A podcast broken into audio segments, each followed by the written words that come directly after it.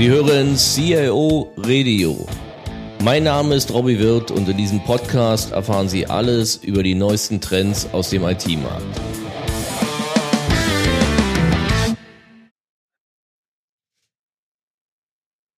Herzlich willkommen zur ersten Episode des CIO Radios, dem Podcast für CIOs und IT-Entscheider. Mein Name ist Robbie Wirth und ich werde diesen Podcast moderieren. Thema unserer ersten Episode ist die Digitalisierung. Aktuell sicherlich das ja Lieblingswort der IT. Aber wir haben uns gedacht, bevor wir zu den Auswirkungen auf die einzelnen Branchen, den Technologien, den Auswirkungen auf die Rolle des CIOs kommen, wollen wir in dieser Episode erst einmal klären, was unter diesem Wort Digitalisierung eigentlich zu verstehen ist. Aktuell wird ja nahezu jeder IT-Service, jedes Produkt oder jeder Vortrag auf einer IT-Konferenz unter der Überschrift Digitalisierung vermarktet. Und im Ergebnis nehmen wir aus dieser Flut von Digitalisierungsnachrichten die wirklich wichtigen Veränderungen, die die Digitalisierung mit sich bringt, gar nicht mehr wahr. Das hat die Digitalisierung aber nicht verdient. Denn nach der kleinen Servertechnologie der 80er Jahre, der Internetrevolution in den 90ern, ist die Digitalisierung sicherlich eine der wichtigsten Revolutionen der IT-Geschichte.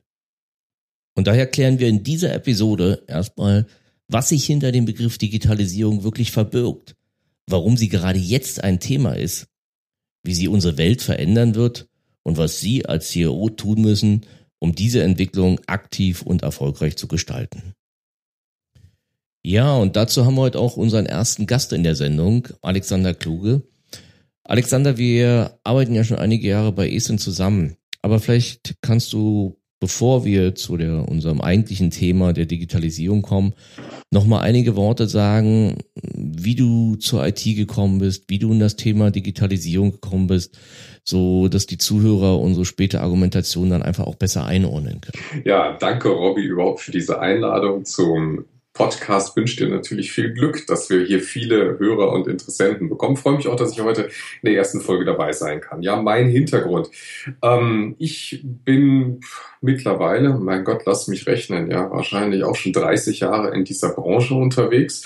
Ähm, komme eigentlich aus der betriebswirtschaftlichen Ecke, habe selber Betriebswirtschaft äh, und Organisationspsychologie studiert, komme eigentlich nicht ursprünglich aus der IT, bin reingeraten in die IT ähm, durch die Frage, wie kann man eigentlich Organisationsentwicklung auch ähm, mit elektronischen Prozessen unterstützen in den guten alten Zeiten haben wir dann angefangen, selber eine Entwicklertruppe aufzubauen, Geschäftsprozesse in IT zu gießen, in Software zu gießen. Und ähm, auf diesem langen Weg durch die Gründung mehrerer Unternehmen, den Verkauf meines Unternehmens, dann wieder die freie Beratertätigkeit, bin ich letztens ja auch mit dir in Berührung gekommen, Robby. Und äh, unter der Fahne von ACENT haben wir ja auch schon das eine oder andere tatsächlich gemeinsam bewegt. Ja, Lass uns doch einfach direkt einsteigen. Das Thema Digitalisierung. Alexander, wenn ich frage, wie würdest du Digitalisierung definieren?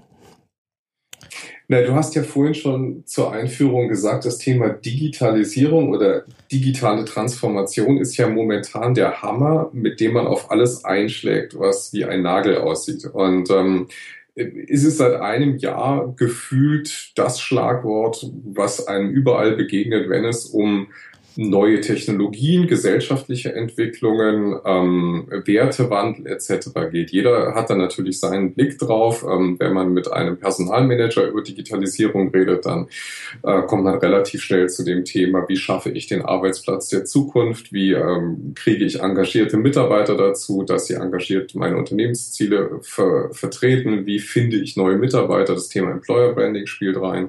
Wenn man einen IT-Manager fragt, dann sieht man wahrscheinlich eher das Thema ähm, Internet of Things, äh, Smartphone-Integration, Mobile Devices, Mobile Device Management. Also es gibt alle möglichen Sichtweisen auf dieses Thema und aus meiner Sicht ist äh, das große übergreifende Thema die, ähm, die Möglichkeit, Geschäftsmodelle und, und den Wertschöpfungsprozess so zu gestalten, Geschäftsmodelle so zu verändern, ähm, dass sie in einer Zeit, in der die Welt klein wird, die Bandbreiten groß und verfügbar sind, ähm, alle mit mittels mobiler Devices an diesen Geschäftsprozessen teilnehmen können, zu integrieren und ähm, neue Services zu kreieren, mit denen Unternehmen wettbewerbsfähig bleiben, soweit es eben sich um existierende Unternehmen handelt, oder eben unter wettbewerbsfähig werden, wenn wir über Startups reden, die ja momentan zum Beispiel im Finanz- und äh, Finanzdienstleisterbereich äh, als Fintechs bekannt, ja gerade ähm, den Großen ordentlich ans Leder wollen.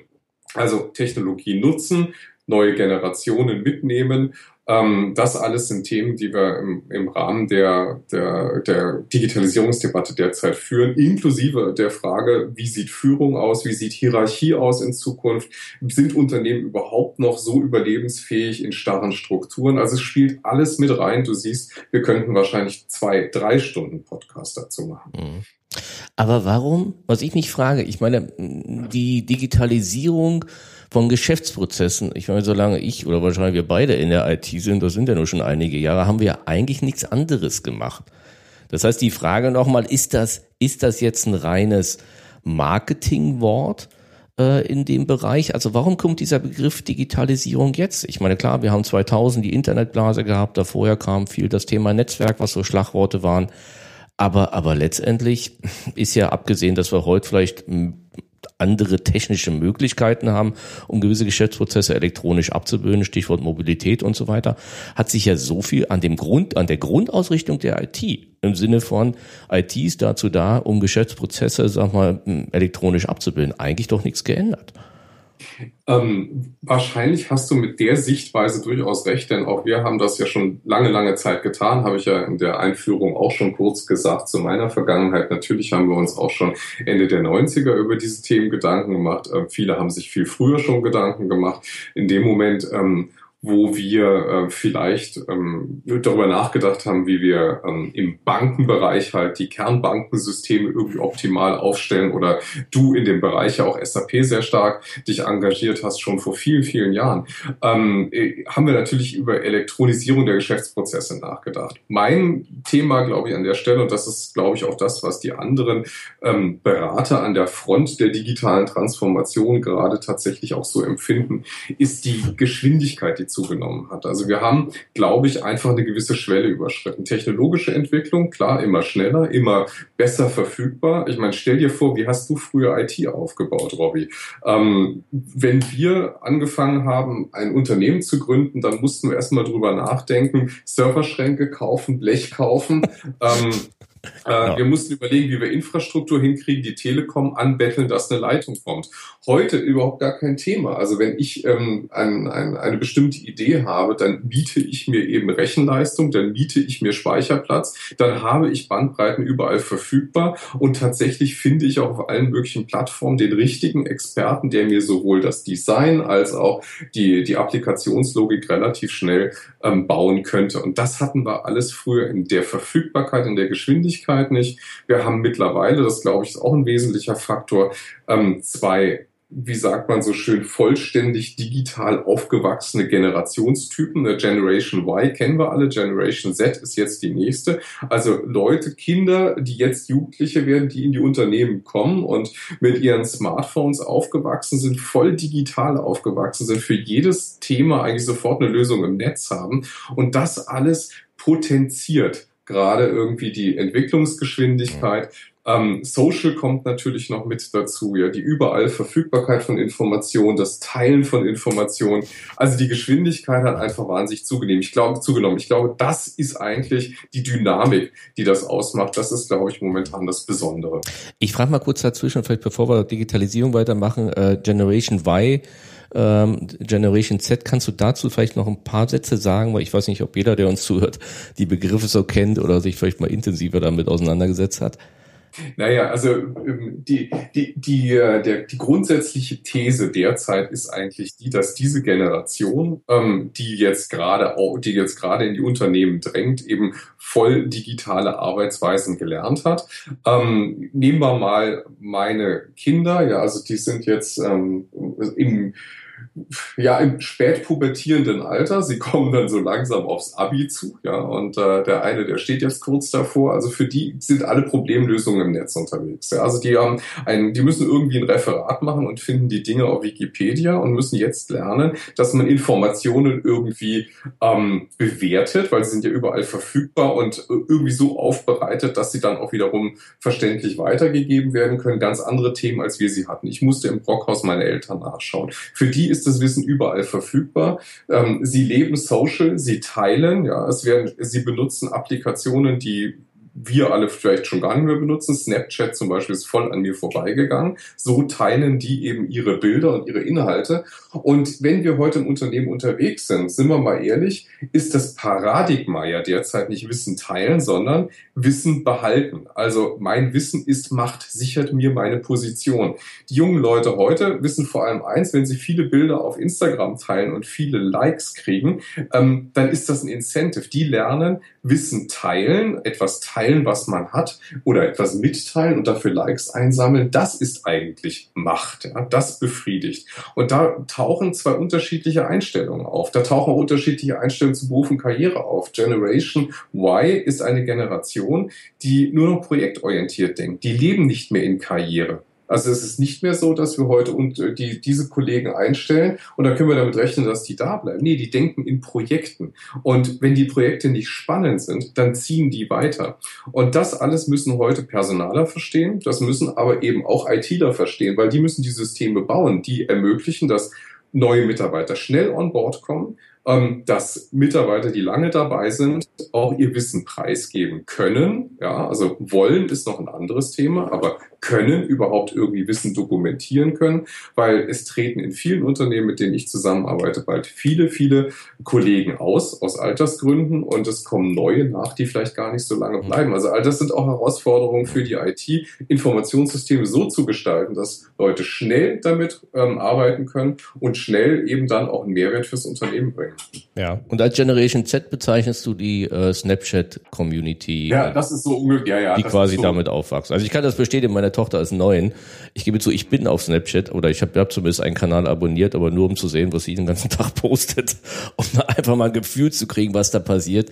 Und ja, kann ich unterstützen. Es ist so. Es ist einfach, es sind viele aus meiner Sicht teilweise Banalitäten, aber die eben einfach dazu dienen, zu kommunizieren und ja, einfach da quasi präsent zu sein in den Themen. Das hört man übrigens meistens. Ne? Also ja. wenn ich mit Führungskräften rede, dann hört man relativ oft, ja, ja, natürlich bin ich auch auf Facebook. Sagen, ja, machen Sie da auch irgendwas? Ja, dann halt, nee, ich bin da, um zu schauen, ob, äh, ob mein, was meine Tochter da treibt. Also das sind meistens dann irgendwie so die, ähm, die Ansätze, dass man eher dabei sein muss, um mal irgendwie darüber zu schauen. Aber es gibt mittlerweile tatsächlich auch viele, die schon tatsächlich das aktiv nutzen. Also die auch wirklich aktiver Social sind ähm, das halt ist nicht unbedingt eine Altersfrage. Das merke ich mhm. auch in der Arbeit mit Unternehmen, ähm, dass das Thema Social Kommunikation und Kollaboration ähm, nicht unbedingt eine Frage des Alters ist, sondern dass viele auch einen Mehrwert darin entdecken, zu teilen und dann auch wieder Wissen ähm, zu finden und, und über interessante Dinge zu stolpern, die man vorher im Unternehmen nicht wusste. Also auch dafür Offenheit ist, glaube ich, überhaupt erstmal das Allerwichtigste, ja, dass man offen ist für solche Themen. Gibt es da eine Parallele zu der Open Source Community? Also wenn ich dir gerade so zuhöre, geht mir das so ein bisschen durch den Kopf. Ich meine, die ja, ja zeitweise mal so Anfang 2000 relativ stark. Mittlerweile finde ich, hat das so eine professionelle Mischung, wo es ja eigentlich auch eher darum geht, nochmal die Lösung zu schaffen und nicht sie unbedingt für sich selber zu monetarisieren. Ja, Open Source und, äh, und offene Kommunikation finde ich eine spannende Frage. Habe ich noch nicht drüber nachgedacht, Robby. Ähm, ich denke mal, ähm, weit hergeholt ist es vielleicht nicht ganz, weil das Thema irgendwie auch da ja Teilen ist, also die Bereitschaft, etwas zu teilen, an dem man gemeinsam arbeitet, auch für einen gemeinsamen Zweck. Ähm, hat eigentlich eine längere Historie als das, was wir heute über, über das Teilen der sozialen Medien lernen. Ne? Also das, was die jüngere Generation da gerade tut, ist, ähm, ist, ist sicher nicht impliziert, weil sie bei, ähm, bei Open Source Projekten mitgearbeitet haben. Aber ich glaube, das grundsätzliche Anerkennung kriegen über einen Beitrag, das scheint schon etwas zutiefst Menschliches zu sein. Also man leistet einen Beitrag und kriegt dafür Lob. Ich glaube, ähm, und Anerkennung, das ist, glaube ich, schon auch ein Treiber. Ja. Okay, du, ich mach mal, ich guck mal auch so ein bisschen auf die Uhr, weil wir wollen ja nicht zwei Stunden senden, sondern es soll ja möglichst für die Autofahrt zur Arbeit reichen. Ähm, springen wir nochmal Thema, wir wollen ja auch versuchen, die Digitalisierung heute so ein Stück weit zu klassifizieren. Und da gibt's ja eigentlich zwei Ansätze. Zum einen, ähm, wenn wir in die ich sag mal, Technologie gucke, kommen wir vielleicht gleich zu, fangen wir vielleicht mal mit den Geschäftsprozessen an. Man hat ja manchmal so wieder den Eindruck, wenn man den ja, gängigen Werbebotschaften so der Anbieter äh, zuhört, dass es so die Digitalisierung, die Lösung gibt. Das ist ja nicht so, weil du hast ja schon ein paar Sachen genannt. Eigentlich unterscheidet sich das ja von Geschäftspro oder zu Geschäftsprozess. Also die Frage ist, kann man das vielleicht mal so ein bisschen klassifizieren in Typen von Geschäftsprozessen? wo die Digitalisierung, um sich dann vielleicht auch später, vielleicht in weiteren Podcast mal den einzelnen Themen ein bisschen mehr naja, zu nähern? Ich, ich glaube, wir nähern uns vielleicht von den Funktionen des Unternehmens. Wir haben ja vorhin kurz schon drüber gesprochen, ne, die Frage, ähm, wie sieht das Personalwesen das Thema Digitalisierung? Die haben natürlich einen ganz anderen Blick auf ihre Prozesse, also auf die Frage äh, Recruitment und, und, und Personalservices. Wir haben Marketing und Vertrieb, die ganz sicher ganz andere Sichtweisen darauf haben, die gerne irgendwie ein, ein Multikanal-Experience haben wollen, die irgendwie über alle Kanäle, über die sie verkaufen, ähm, eine, ein, ein, eine einheitliche Verkaufserfahrung bieten wollen, da müssen dann ordentliche Apps her und anständige responsive Websites und da muss das Produktportfolio schlau strukturiert sein. Da wollen wir aus Big Data vielleicht lernen und ganz gezielte Angebote machen. Ähm, und wir haben im Fertigungsbereich ähm, wieder eine ganz andere Sichtweise, nämlich die Frage, wie können wir dezentral produzieren? Wie könnte 3D-Printing vielleicht komplett unser gesamtes Geschäftsmodell verändern? Wie sieht das Sourcing in Zukunft aus? Also diese Themen, glaube ich, die könnte man tatsächlich alle einzeln auch nochmal beleuchten. Und da gibt es ja auch ähm, gerade in der Start-up-Welt, wenn man die beobachtet, da sieht man ja in den verschiedensten Bereichen die Start-ups hochpoppen. Und wa warum tun die das? Genau da, weil sie dort eben Lücken entdecken und auch Quick-Wins sehen, um vielleicht Raum einzunehmen und mhm. Dienstleistungen anzubieten, die etablierte heute nicht einnehmen. Ich hake mal bei dem 3D-Print, weil das überrascht mich. Würdest du 3D-Print oder offensichtlich tust du es ja zur Digitalisierung, weil du sagst, dass aus diesem 3D-Print dann auch die letztendlich eine entscheidende Änderung des gesamten Geschäftsprozesses, zum Beispiel das Prototyping oder Oh ja, das sehe ich schon so, ja, ja. Ich glaube auch, dass, ähm, dass die Auswirkungen heute noch, zwar noch nicht ganz so spürbar sind, aber ähm, wir sehen das in vielen Forschungs- und auch mittlerweile auch schon teilweise in produktiven Projekten, ähm, dass das absolut auf der Hand liegt, dass wir irgendwann dezentralisiert Dinge ähm, produzieren werden und nicht mehr zentralisiert. Warum soll eine Firma Lego eigentlich die Lego-Steine irgendwo in der Fabrik noch herstellen, wenn ich sie mir customized hier zu Hause ausdrucken könnte und auch noch in der richtigen Farbe und vielleicht sogar noch in irgendwelchen Varianten und ich kaufe halt nur noch Baupläne und kaufe eben nicht mehr das Produkt selbst. Also das mag heute noch ein bisschen nach Spinne klingen, aber wenn man sich das mal anschaut, was es an Beispielen gibt, ähm, komplett schon mit äh, 3D-Print gebaute Autos. Also einmal kurz nachgoogeln, findet man es gleich. Äh, Local Motors ist eines der schönen Beispiele, die sagen, ja, wir, wir machen zwar crowdsourced Baupläne und wir sorgen dafür, dass das Ding auch funktioniert, aber ausdrucken könnt ihr euch die Teile irgendwo in Texas und ähm, könnt ihr auch selber produzieren und selber zusammensetzen. Und da stehen wir zwar noch am Anfang, Anfang, aber das sollte man nicht belächeln. Ich glaube, das ist eine Revolution. Ähm, du kommst aus dem Bankenbereich ähm, und ich habe vor einigen Jahren das Gespräch geführt über das Thema ähm, Mobile Banking, Smartphone Banking. Da haben mich alle ausgelacht und haben gedacht, das ist doch nie, kein Mensch will doch auf seinem Telefon eine Überweisung machen. Niemand wäre doch so bekloppt. Ähm, du siehst, du weißt, wie weit wir heute sind. Und das ist vielleicht fünf mhm. Jahre her.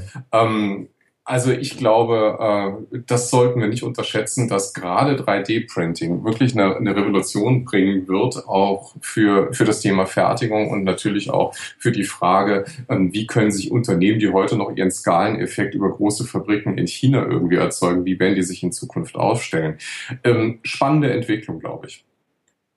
Ja gut, klar, du haust, du haust natürlich die, die gesamte Logistikkette damit eigentlich durcheinander, beziehungsweise, ja, ich sag mal, die Logistik findet dann eigentlich lokal statt. Du brauchst gar keine Waren mehr schippen, du, du verschiebst im Prinzip nur noch, ja, Intellectual Property, also quasi Wissen. Es gab, also, ja, haben noch einen sehr interessanten Artikel, ich weiß gar nicht mehr wo, ich glaube, es war in der Süddeutschen. Ähm, den können wir vielleicht auch in den Notes zu diesem Podcast mal verlinken zur Frage, ähm, wie eigentlich, ob eigentlich die Handelsbilanz an sich überhaupt noch irgendein aussagekräftiges, ähm, aussagekräftiger Wert ist für das, für die Gesundheit einer, einer Ökonomie. Weil wir transportieren doch gar keine Waren mehr. In Zukunft werden wir digitale Güter transportieren, die werden gar nicht erfasst in irgendeiner Handelsbilanz.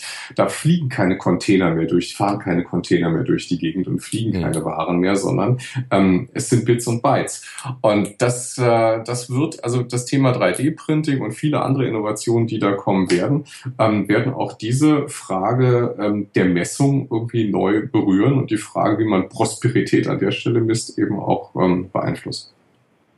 Ja, ich gebe zu, ich, ich denke noch über die Lego-Steine nach und denke gerade über nach, dass meine Töchter ja durchaus wahrscheinlich mal eine rosa Phase gehabt hätten. Das heißt, wir hätten wahrscheinlich zu einer gewissen Zeit nur rosa Lego-Steine, die dann ab Druck vorbei waren, hätten dann wahrscheinlich grün und blau gedruckt. Das ist eine schöne Idee. okay. Komm, dann das, das heißt aber zusammengefasst ist es, unterscheiden wir doch dann bei der Digitalisierung jetzt in den Geschäftsprozessen einerseits die Funktion des Unternehmens und auf der anderen Seite sagst du, natürlich haben wir auch einen gewissen Branchenaspekt, dass natürlich die, die Finanzbranche andere Anforderungen hat als, ich sag mal jetzt, ja, Travel zum Beispiel. Also Reise ist ja auch ein Markt, der eigentlich massiv äh, unter in einem Änderungsprozess ist.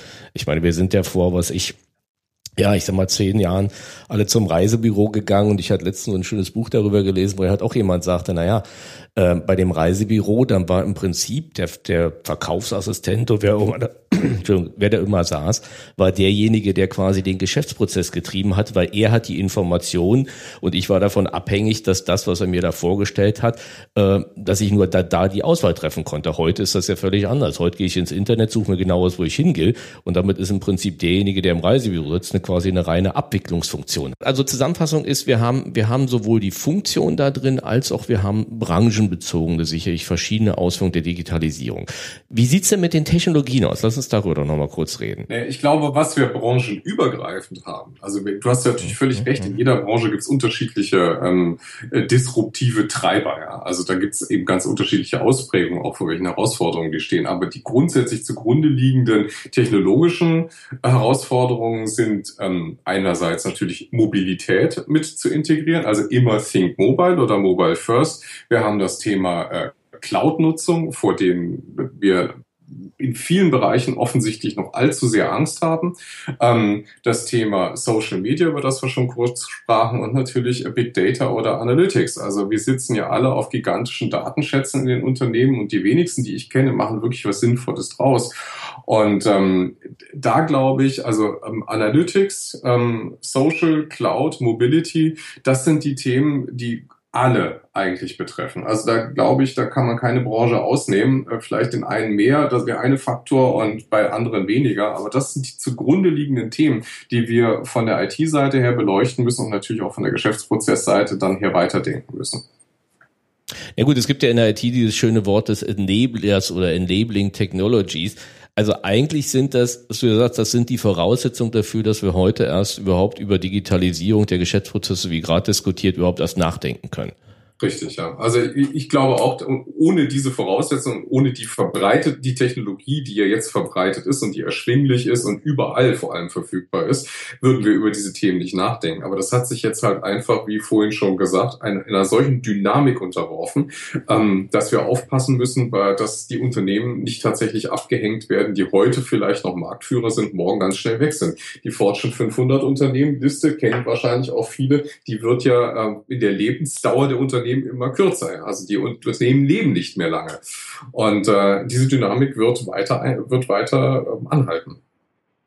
Die, die wird kürzer, das habe ich nicht ganz verstanden. Ähm, man, wenn man sich die durchschnittliche Lebensdauer eines Fortune 500 Unternehmens anschaut, also der Top-Unternehmen in der Fortune 500 Liste, man schaut sich an, wie alt diese Unternehmen werden, dann wurden sie ähm, vor vielen Jahren vielleicht auch 50, 60, 70 Jahre alt und äh, heute sind wir eben bei Größenordnungen, die vielleicht 20 Jahre sind ähm, und deutlich auf wesentlich kürzere Zeiten hinauslaufen. Also das ist ganz klar ein Trend. Die Lebenszeit nehmen ab, die Dynamik nimmt zu. Und ich meine, wer kannte denn vor zehn Jahren ähm, Facebook? Ja? Und wer hätte denn gedacht, welchen Aufstieg Apple ähm, tatsächlich in dieser Zeit nimmt? Und es sind Unternehmen, die heute unseren Markt beherrschen, die es vor 10, 20 Jahren überhaupt gar nicht gab. Google, Alphabet, ähm, hätte man nie gedacht vor 20 Jahren. Naja, du sagst, die gehen dann quasi aus der, der Top 500 wieder raus äh, weil neue Unternehmen reinkommen. Ja, die Herausforderung, die, der Markt wird dynamischer, die Herausforderung wird größer, die Komplexität wird größer. Ähm, das alles zu managen ähm, und ähm, diese Flexibilität auch zu haben, sowohl personell, auch technologisch, das ist eigentlich die, die große Herausforderung. Ja. Ja, zumal Google ist ja, passt ja eigentlich gerade, das ging ja vor, ich weiß nicht, letzte Woche oder vorletzte Woche eigentlich durch, durch die Presse mittlerweile wertvollstes Unternehmen der Welt und Apple abgelöst. Und klar, wenn man schaut, haben die rein digitale Produkte. Und man muss ja auch sagen, dass die Phase des Hypes eigentlich da vorbei ist. Also ich meine, die sind ja mittlerweile schon so nachhaltig profitabel, dass man davon ausgehen kann, dass die Bewertung der Börse jetzt nicht irgendeiner Fantasie, so was wir so 2000 hatten oder davor entspricht, sondern einfach wirklich dem Unternehmenswert. Aber klar, und damit ändert sich natürlich auch die, die Zusammensetzung der Unternehmen. Und wenn diese Unternehmen dann anfangen, traditionelle Branchen aufzumischen, das tun sie ja, wenn Google anfängt, Versicherungen zu vermitteln und Reisen zu verkaufen, wenn Facebook anfängt, im Messenger Geld zu versenden und ich dafür keine Bank mehr brauche, sondern einfach an dich in meinem Facebook-Manager sagen, überweise dem Robby für die Theaterkarten mal bitte 10 Euro, ähm, dann wachen dann vielleicht doch die einen oder anderen auf und sagen, puh, da hat sich jemand mit seiner Plattform sehr breit gemacht und äh, dann geht alles sehr, sehr schnell. Und der Irrtum ist ja heute, ach, da ist, ist irgendwie ein Unternehmen, das hat einen kleinen Marktanteil, ja, fünf Prozent, ja. Bei zehn Prozent runzelt man vielleicht die Stirn, dann tut's vielleicht schon irgendwem weh. Aber ähm, dass zehn Prozent verdammt viel ist und dass es da meistens schon zu spät ist, wenn ich an der Stelle angeknabbert wurde, das verstehen viele Unternehmen noch nicht. Und deshalb ähm, kann man auch heute relativ laut ähm, noch mit dem Stichwort digitale Transformation ein paar Leute aufwecken. Mhm. Ja, ich, ich da fällt mir nur viel, ich überlege nur, dass da sollte man vielleicht mal eine separate Sendung. Ich denke auch gerade an das Thema, äh, sagen wir mal, Google Auto und Apple Car und da gibt's ja auch so, warum tun die das und wo wollen die eigentlich hin? Aber ich glaube, das parken wir für den Moment mal, weil sonst, sonst genau. sag mal, verrennen wir uns, dann dauert's länger. Was heißt das für die CIOs oder für die Rolle der IT und des CIOs? Ich meine, auch da können wir jetzt sicherlich wahrscheinlich eine, ein abendfüllendes Programm drüber machen, was sich da ändert. Aber vielleicht trotzdem mal was ändert sich so grundsätzlich, wenn man sagt, in welche Richtung sollten IT-Organisationen, CROs denken, um diesen Digitalisierungstrend, sag mal, ja auch wirklich umzusetzen? Weil ich denke jetzt auch mal dieses Stichwort ja Digital oder CDO, also Chief Digital Officer, das spielt ja auch so ein gewisses Gefühl mit, naja, ist denn die IT der, die richtige eigentlich dabei? Ja, ich glaube, dass die, die Frage, wie positioniert sich da der CIO und vor allem gegenüber der Frage, was ist eigentlich heute der CDO, das ist eine ganz entscheidende Frage. Provokativ würde ich sagen, der CIO hat es an vielen Stellen leider verschlafen, sich in diese Rolle zu bringen, die heute der CDO einnehmen soll. Und ähm, warum ist das so? Die IT wurde jetzt jahrelang getrimmt auf Optimierung, auf Kostenoptimierung. Sie wurde nur noch gemessen daran, wie viel Kosten sie tatsächlich einsparen kann pro Arbeitsplatz. Und wir haben auf der anderen Seite eigentlich die Rolle IT als Enabler zu sehen. Also wir haben ja gesehen, was sind Treiber? Social, Mobile, Analytics. Ähm, das sind Themen, die, ähm, die heute ein CDO einfordert von der IT. Und da muss sich der CIO wieder so aufstellen können, dass er an der Spitze der Bewegung steht. Das ist ganz schön schwierig, dieser Rollenwechsel, und der wird in vielen Fällen auch nicht gelingen. Aber ich glaube, der CIO muss sich heute, wenn er es nicht schon längst getan hat, wirklich darauf einstellen, ähm, diese Themen mit Infrastruktur zu unterstützen, flexibel sich schnell anpassen zu können an sich ändernde Anforderungen aus, aus, äh, aus, dem Geschäfts, äh, aus den Geschäftsbereichen, die unter Umständen zu ihm kommen und sagen, du, ich möchte mit externen zusammenarbeiten. Warum geht das heute nicht? Ja, wegen der Firewall, wegen Sicherheit, geht nur über VPN. Ja, aber in der heutigen Zeit geht das eigentlich nicht mehr. Wir müssen heute Infrastrukturen schaffen, in denen wir vernetzt arbeiten können, weil Unternehmen nicht mehr alleine unterwegs sind. Was heißt das für neue Mitarbeiter? Sie brauchen eine Infrastruktur, in der sie nicht, wie sie es draußen gelernt haben, Informationen ähm, teilen können in Wikis oder in Facebook-Gruppen, sondern sie müssen innen plötzlich wieder mit E-Mail und Dateiablage arbeiten. Das muss ein CIO heute bereitstellen. Neue, moderne Arbeitsmittel, sonst gehen die Leute. Die High Potentials sagen, ihr arbeitet ja noch wie in der Steinzeit und benutzen dann halt heimlich Dropbox. Also all diese Herausforderungen, glaube ich, vor denen steht heute ein CIO und der muss diesen Spagat machen. Ähm, weg aus dieser Rolle des Verhinderers und Neinsagers hin wieder zu einer Rolle des aktiv Dienste und Services anbieten, die die digitale Transformation unterstützen. Ja.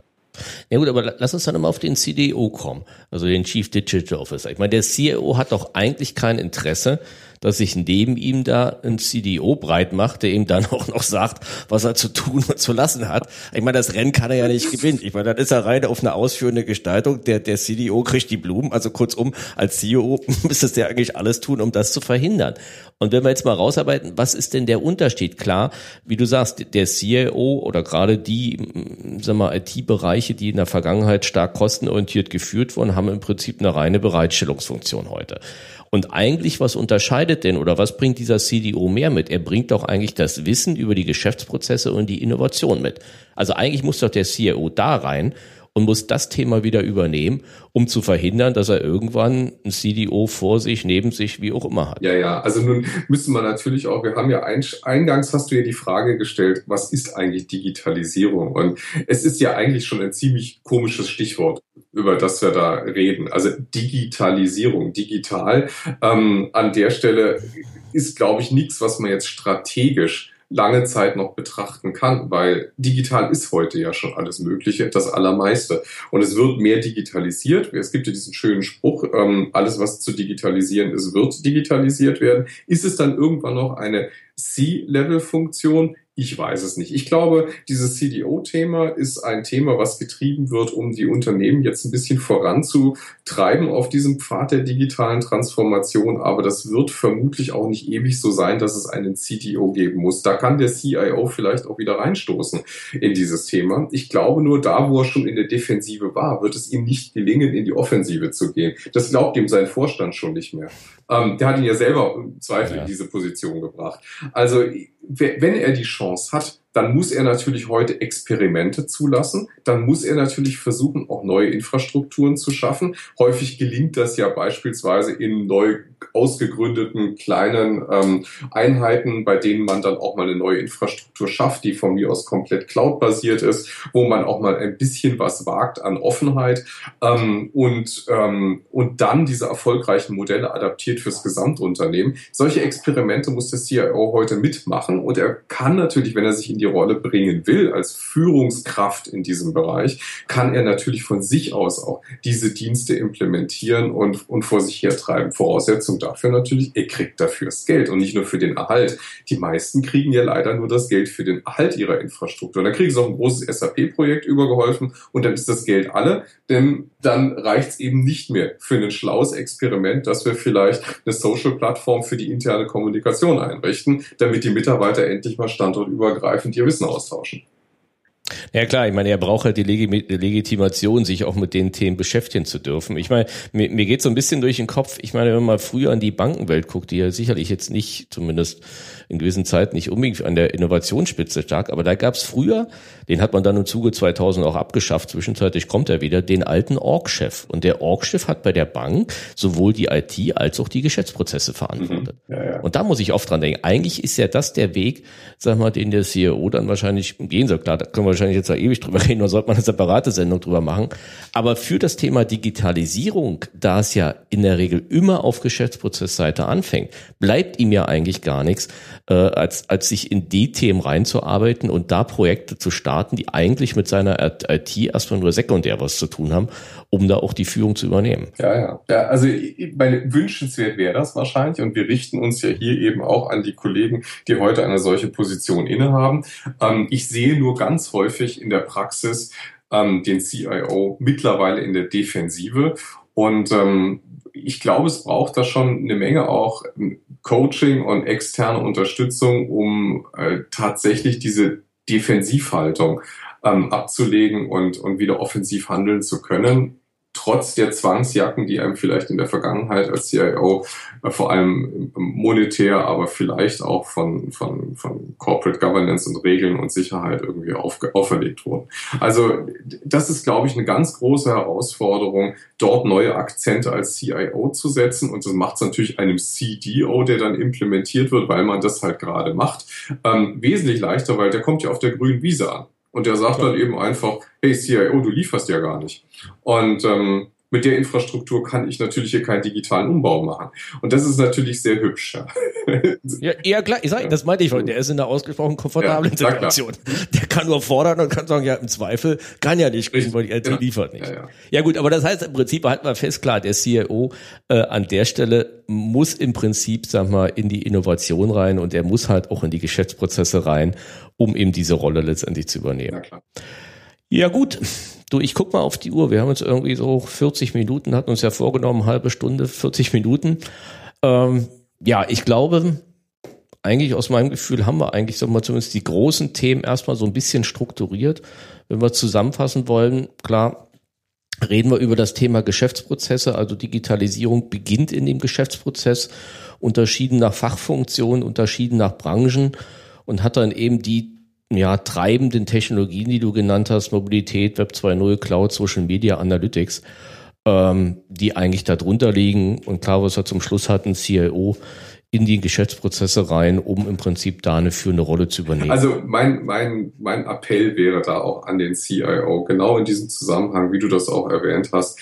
Ähm, wir müssen uns wieder der Rolle bewusst sein, die die IT im Unternehmen spielt. Sie ist tatsächlich ja eigentlich genau das Schmiermittel, über das wir reden in der digitalen Transformation. Wir brauchen das auch für den digitalen Wandel, dass die Infrastruktur genau in den Bereichen gut läuft und dass sie allen Anforderungen der Flexibilität auch tatsächlich ähm, entspricht. Und mein Tipp ist, kleine Pilotprojekte, Leuchttürme schaffen, Sichtbarkeit wiederherstellen, nicht der Verhinderer sein, sondern der, der eben auch tatsächlich ähm, Akzente setzen kann. Wenn der CIO sich da positionieren kann und sagen kann, in bestimmten Bereichen kann ich euch tatsächlich auch schon mal ähm, äh, ja, innovative Leistungen demonstrieren, weil wir hier mal ein Experiment gemacht haben. Stichwort wirklich auch Experiment, auch mal Fehler zulassen, ausprobieren. Ähm, dann, glaube ich, kann er sich seine Position da auch wieder zurückerobern. Alexander, vielen Dank. Ich denke, das lassen wir als Schlusswort mal so stehen. Ja, und mir bleibt dann nur noch der Hinweis auf die Episode 2 dieses Podcast. Unser Thema heißt dort Datenschutz im Unternehmen. Zunehmend erreichen uns Nachrichten über Datenschutzpannen in Firmen aus den verschiedensten Industriezweigen. Und angesichts der Präsenz dieses Themas haben wir in dieser Episode alle Informationen zusammengestellt, die Sie als CIO zum Datenschutz im Unternehmen kennen sollten. Sie erfahren, was der Begriff Datenschutz umfasst, mit welchen Angriffen Sie rechnen müssen und was Sie als CIO tun müssen, um Ihr Unternehmen davor zu schützen. Dabei konzentrieren wir uns erstmal auf den Datenschutz im Unternehmen, den Datenschutz bei der Zusammenarbeit mit Dienstleistern oder äh, der Nutzung von Cloud-Servers werden wir in einer späteren Episode diskutieren. Ja, insofern vielen Dank fürs Zuhören und wir hoffen, dass Sie das nächste Mal auch wieder einschalten. Mehr Informationen zu diesem Podcast finden Sie unter www.cioradio.de.